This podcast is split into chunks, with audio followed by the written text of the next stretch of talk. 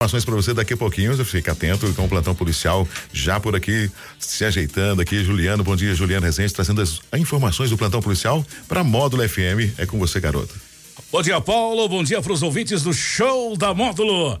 Vamos às principais ocorrências registradas nas últimas horas.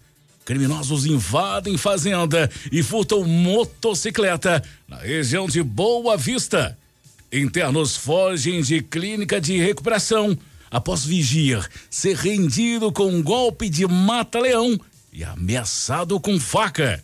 Bombeiros entram no segundo dia de buscas por pescador que se afogou na represa de Nova Ponte, em patrocínio. Plantão na Módulo FM. Oferecimento WBRnet, 1 um giga, ou seja, mil megas de internet e fibra ótica por 99,90 e Santos Comércio de Café, valorizando o seu café. Na madrugada desta sexta-feira, criminosos invadiram uma fazenda localizada na região de Boa Vista, município de Patrocínio. Levaram uma motocicleta Honda CG 160 de cor preta. De acordo com informações fornecidas pela vítima, os criminosos teriam arrombado uma das portas da propriedade para ganhar acesso ao interior do imóvel, aonde procederam o furto da motocicleta. Apesar dos esforços da Polícia Militar, que foi acionada, até o momento nenhum suspeito foi localizado. Da tarde desta sexta-feira, uma cena autaciosa foi registrada quando quatro pacientes de uma clínica de reabilitação na região de Pedros, no município de Patrocínio, aproveitaram a situação de um roubo para escapar do local. O incidente ocorreu quando funcionários da clínica foram surpreendidos por indivíduos desconhecidos. De acordo com informações policiais, os invador, invasores renderam fugia da, da clínica aplicando um golpe de mata-leão e ameaçando com uma faca. Sob ameaça, o vigia foi obrigado a entregar as chaves da instituição e todos os seus pertences pessoais.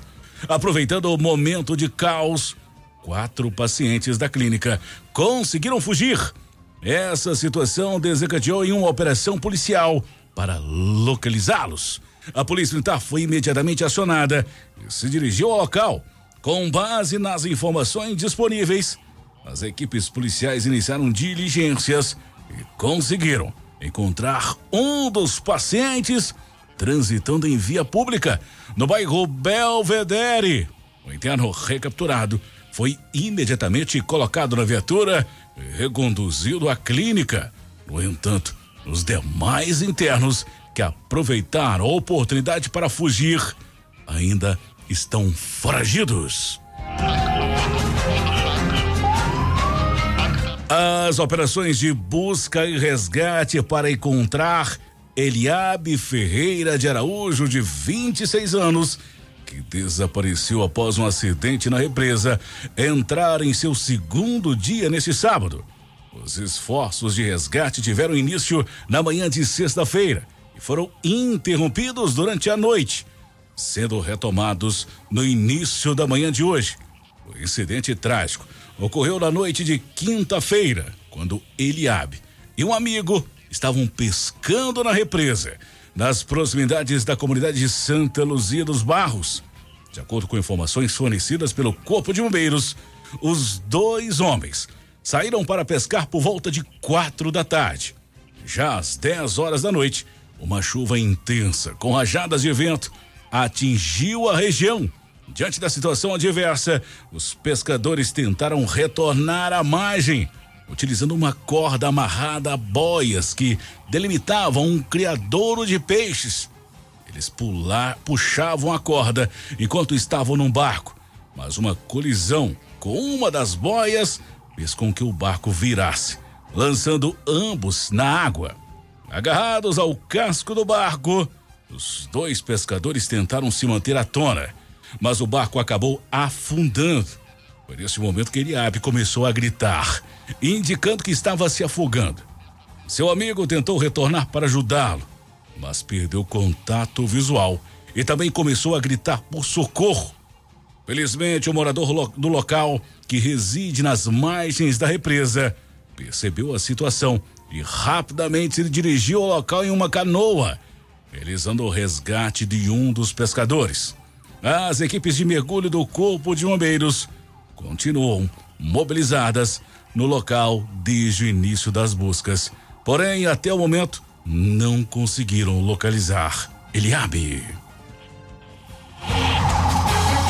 Essas e mais informações do setor policial você só confere aqui no plantão policial da Rádio Módulo e nosso portal de notícias módulofm.com.br. Para o plantão policial da Módulo FM com oferecimento de WBRnet, mil megas de internet fibra ótica por apenas R$ 99,90 e Santos Comércio de Café, valorizando o seu café. Repórter Juliano Rezende. Módulo FM. Aqui você ouve informação e música. 24 horas no ar. Oferta imbatível. Mil mega de internet fibra